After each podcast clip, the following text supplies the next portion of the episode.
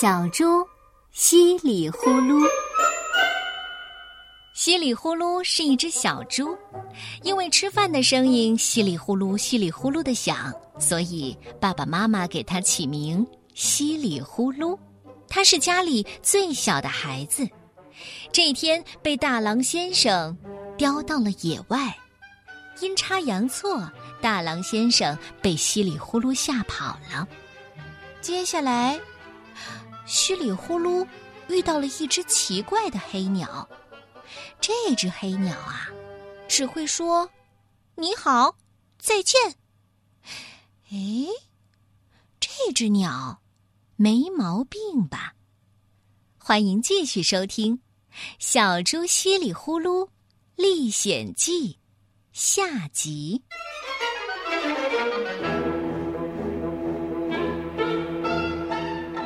小猪正打算好好问问，那只鸟忽然从树上扑向它，一边叫着“你好，再见，你好，再见”，一边用翅膀使劲儿拍打它的背，还用尖嘴啄它的耳朵，好像发疯了。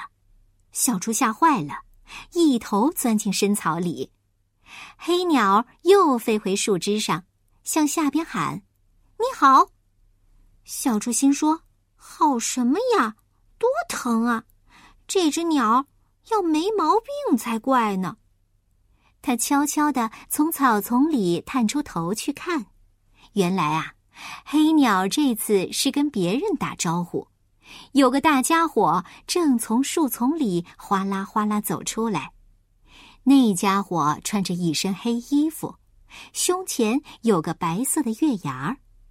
黑家伙抬头看着树顶，粗声粗气地说：“啊，原来是八哥小姐，你好！你站得高，瞧见什么好吃的没有？告诉我，我抓住了也分给你一份儿。”黑鸟说：“再见。”黑家伙呵呵的笑起来：“哎呀，小姐。”你怎么还是老讲这两句话？以前你的小嘴巴多么乖巧，现在光剩下身上。黑色的大家伙没说下去，因为他原本要说光剩下身上的肉还鲜嫩好吃了。八哥小姐好像很喜欢人家说她的嘴巴乖巧，她高兴的连声叫：“你好，你好，你好！”正好有几只大马蜂嗡嗡的飞过来，忽然间，黑家伙倒在地上，哭丧着脸大叫起来：“哎哎呀，哎呦，不得了！什么东西钉在我背上了？救命啊！快救命啊！”他一边叫，还一边拼命的把胳膊伸向自己背后。大马蜂是只大马蜂！哎呦，哎呦，疼死了！八哥小姐十分着急，她尖叫一声：“你好！”就从树顶上飞下来，想啄掉黑家伙背上的大马蜂。可是黑家伙的背上什么马蜂都没有，他很灵巧地转过身来，啪一巴掌就把八哥小姐打落了。黑家伙把他抓到大爪子里，呵呵大笑：“哈哈哈，你上当了！”就你们八哥聪明，我们月牙熊都是傻瓜呀！你在树顶上一见我，悄悄摸上来，就赶紧告诉那个肉球球，让他逃走。你当我不知道？嘿嘿，没什么了不起的，肉球球逃了，我就拔光你的毛，拿你当点心。小猪一见黑家伙身上另一只爪子去抓八哥小姐，急忙从深草里跑出来。他跑到月牙熊面前说：“你好，可是你骗八哥小姐很不好。还有，我是小猪，我的名字叫稀里呼噜，不叫肉球球。”月牙熊高兴地说：“哎，初次见面，请多关照。我是月牙熊先生。”哎。小猪，哈哈，久仰久仰。听说小猪的肉很肥很嫩，味道很好。这些日子啊，我净吃些树叶、酸果子，烦死了。早就渴望见到小猪先生。稀里呼噜说：“谢谢你的夸奖，那你就把八哥小姐放开吧。”月牙熊拍拍肚皮：“哎，没关系，我肚子大的很，同时装进你们两位去，一点问题都没有。”说着。他就张开大嘴巴，想先把八哥小姐塞进去。小猪喊一声：“祝你好胃口，再见了！”喊完，他掉头就跑。他好像是太慌张了，一头撞在一块大石头上，一下子摔倒在地上。月牙熊先生把被他捏晕了的八哥小姐扔在地上，直扑向小猪。小猪一动不动，看样子是撞得昏过去了。月牙熊把它翻转过来看，小猪紧闭两眼。月牙熊得意地说：“还没有谁从我手里逃脱过呢，何况你这么一只笨小猪。”哎，好，我就先吃你吧。正在这时候，他听见背后扑棱棱、扑棱棱的响。月牙熊先生扭过头去。看见八哥正在草地上拼命的拍打着翅膀，哎，飞不起来了。月牙熊高兴地说：“我讲过，没有谁逃得了。我说要把你们一起装进肚子，那我就一定办得到。”他走过去，弯腰去拾八哥小姐，没想到八哥小姐一阵翅膀跳出去好远，她抓了个空。八哥小姐这一跳，大概也用尽了力气，又一头栽倒，使劲挣扎。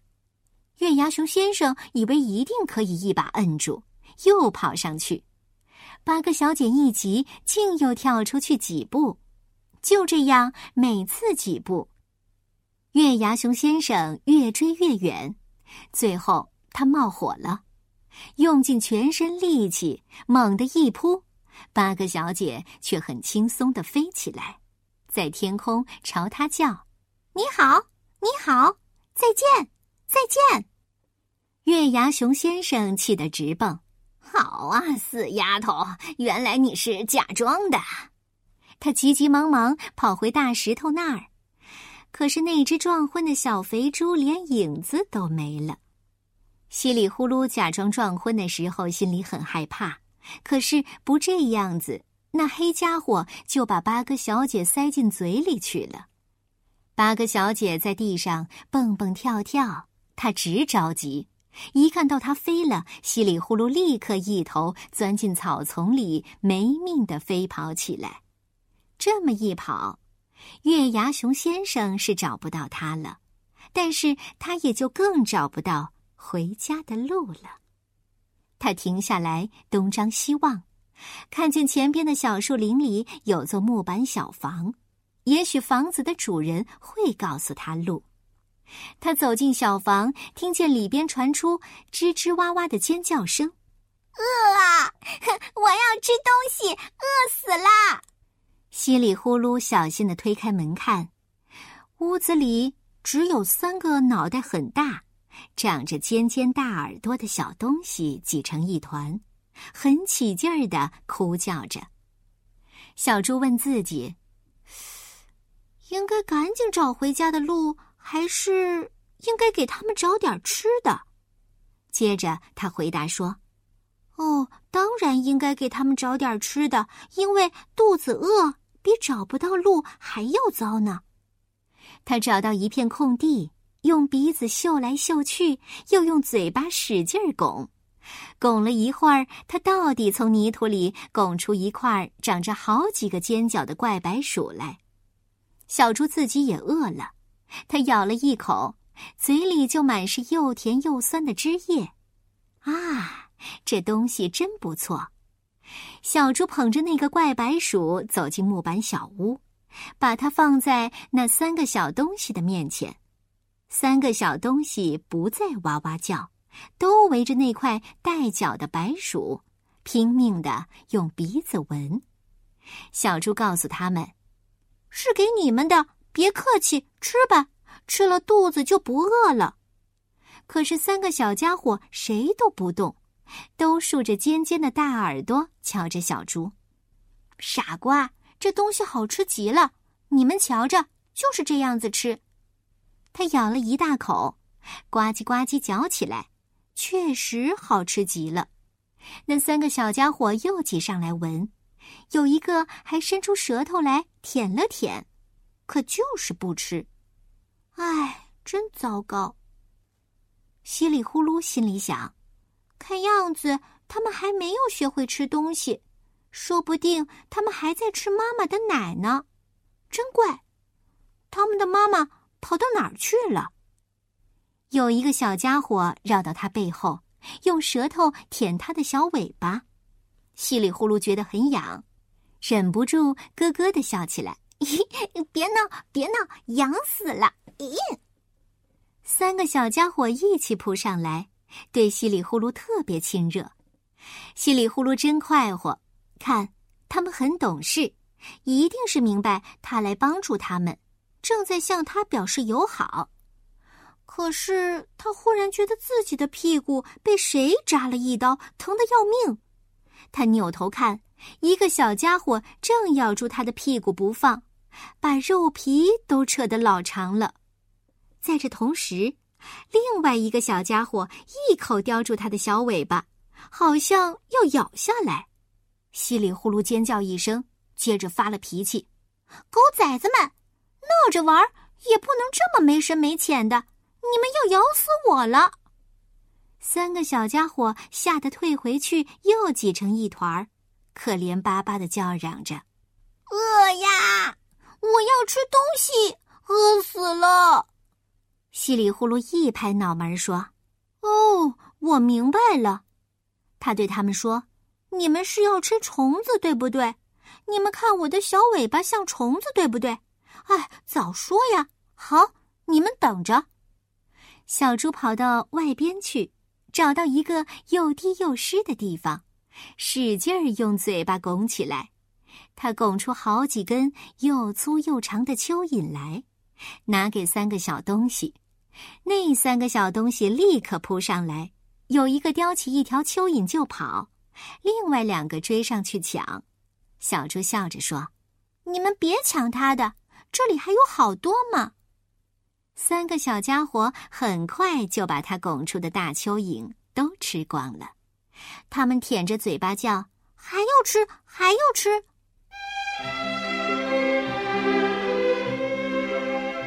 稀里呼噜一听，连忙第二次跑出去拱蚯蚓。他总共拱了三次，到底让那三个小家伙都吃饱了肚子。这一下子，他们都变得快活起来。三个一起打打闹闹，你揪我的耳朵，我扯你的腿，他们还时不时的跑过来跟小猪瞎胡闹，咬他的鼻子一口就跑，还把他扑个仰面朝天。可是现在，他们都咬得很轻，一点儿也不疼，只是很痒痒。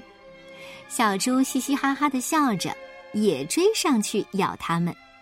闹了一阵子，稀里呼噜说：“你们倒是吃饱了。”我可是还饿着，别跟我瞎捣乱了。我该开饭了。他这就去啃那块样子怪怪的白薯，没想到他刚刚咬住那块长角怪白薯，就听见头顶上叫：“你好，你好，再见，再见。”小猪抬头看，是八哥小姐从敞开的房门飞进来了。它一落下，就拼命的啄那块怪白薯。小猪乐了，还是有喜欢吃这东西的嘛。好，祝你好胃口。八哥小姐一边你好再见的答应着，一边猛啄一气，直到把那块怪白薯吃光了，八个小姐才停下来。她用翅膀抹抹嘴巴，说道：“谢谢你啦，稀里呼噜先生。”你可帮了我一个大忙，小猪吃了一惊，他怔了半天才说：“啊，原原来你会说话。”八个小姐快活地说：“看样子我真会说话了，这都是因为吃了你的，一吃就想起来数。我本来会说话的，有一天我被人家抓去了，他们把我拴在一个架子上，有客人来让我说你好，客人走的时候让我说再见。我对他们说，我是一只自由的鸟儿，我们鸟儿的天性就是爱自由。”你们把我用一根铁链子锁起来，还逼我说我不喜欢说的话，这不太合适吧？他们就不高兴了，说：“这只八哥怎么这么啰嗦？以后只要我说的不是你好再见，他们就冲我叫讨厌。以后再整天哇哇乱叫，就不给你开饭。”就这么着，我天天说你好再见，把别的话全忘了。后来，我每天偷偷的啄那条小铁链，啄呀啄呀，到底是把那条链子给啄断了。逃出来以后啊，我差不多成了一个哑巴。人家告诉我，有一种草药，样子很怪，像长着许多犄角的白鼠。这种药叫一吃就想起来数，还特别管用。可是这种药很少见，还埋在深深的泥土里。所以啊，我找了好久好久也找不到。刚才看见你吃的，好像正是这种药。我告诉你，你又听不懂。我一着急呀，就抢着下嘴了，真对不起。小猪高兴地说：“这可太好了，我真想听你说话，真不明白你的‘你好，再见’是什么意思。我反正也用不着什么药。”八哥小姐说。可是看样子你的肚子很饿，没关系，那边有一棵大树，结满了通红的果子，走，我摘给你吃。他们走出木板小屋，八哥小姐飞起来，给稀里呼噜引路。他们很快就找到了那棵大果树。八哥小姐在树顶上摘最大最红的果子，扔给小猪。小猪接到一个吃一个，嘎巴嘎巴。不大功夫，小猪的肚子就鼓起来了。他在树下喊：“哦，够了，我吃饱了。”八哥小姐却像给人家一枪打中似的，笔直的掉下来。它坠到地面，才突然展开翅膀，轻轻地说：“别出声儿，我看见月牙熊先生从远处走来了。”他们俩立刻钻进深深的草丛里，一动也不敢动。他们听见“嚓嚓嚓”一阵草响，声音越来越近。后来草不响了，一个又粗又哑的声音说：“哼，小猪有什么好吃的？光听人家说不行。臭八哥更不要吃了，没多少肉，还要拔毛，麻烦死了。这地方有这么多红彤彤的果子，吃这个多好，还可以减肥。”接下来，他们听见树给摇得呼呼响，跟刮起一阵大风似的。四周还响起一片噼噼啪啪的声音，好像落冰雹一样。有一颗果子飞过来，敲到小猪的鼻子上，疼得他差点儿叫出声来。月牙熊先生拾起一个果子，塞进大嘴巴里，他嚼了两口，都吐了出来。呸呸呸！真难吃，又酸又苦，还有点涩。我还是去找点可口的吧。停了一下，他又说：“哦，这地方好像离狼先生的家不远了嘛。他那三个小崽子一定长大了不少。”月牙熊先生说着，咕噜一声，咽了一大口口水。大狼先生不像他太太那么凶，幸好那女人死了。可是那家伙不知道从哪儿弄来一支枪，我一到他家门口，他就老爱拿那玩意儿对着我，真讨厌。他倒是老爱带上那玩意儿到处走的，说不定现在不在家呢。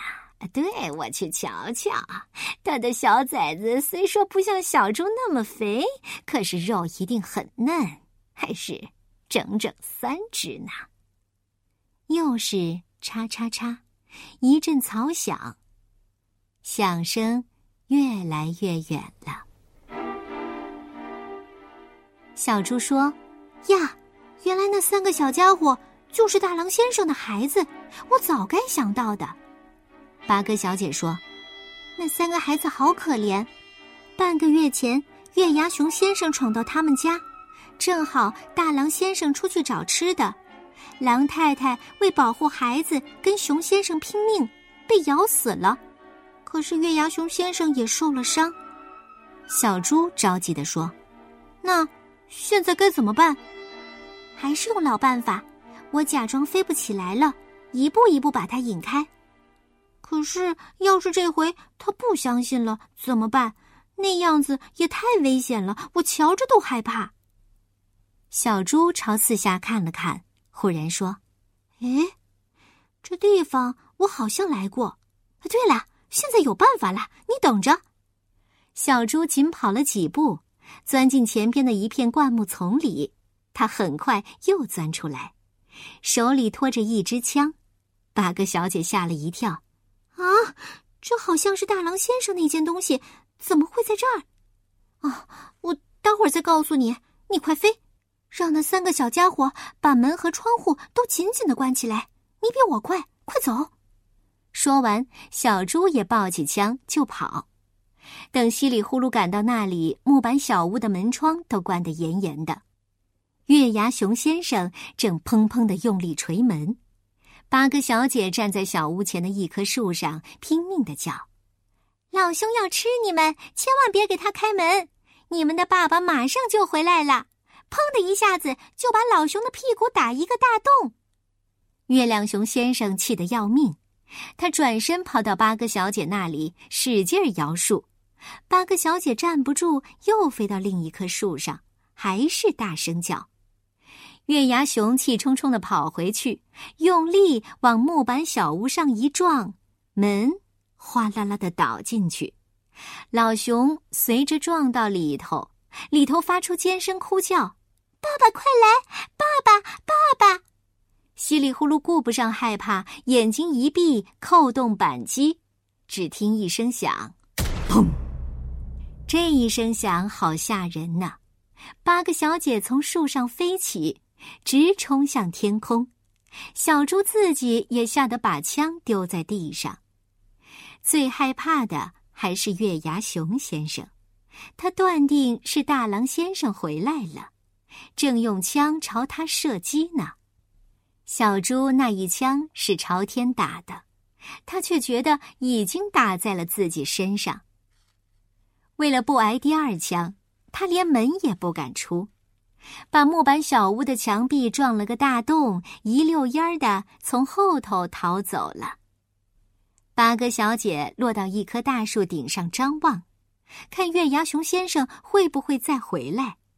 稀里呼噜拿起枪跑进屋里去看，三个小家伙都平安无事，他们快活的要命，要小猪留下来跟他们玩儿。一个小家伙还说：“爸爸说到镇上去，一定会给我们带回来好吃的。你救了我们，我爸准分给你好多好多。”另一个小家伙说：“爸爸说是好肥好肥的小羊羔。”第三个说。不对，爸爸说是一只大肥猪，稀里呼噜吓得心咚咚直跳。好，好，好，我一定留下来吃好东西。不过我得先去一趟厕所。他跑到外边，刚好看见八哥小姐从大树上飞下来，慌慌张张的对他说：“稀里呼噜，大狼先生回来了。”稀里呼噜叫了一声：“我可不想见到他。”八哥小姐飞上天空，给小猪指引回镇的路。小猪稀里呼噜随着它在地上拼命跑，比兔子还快呢。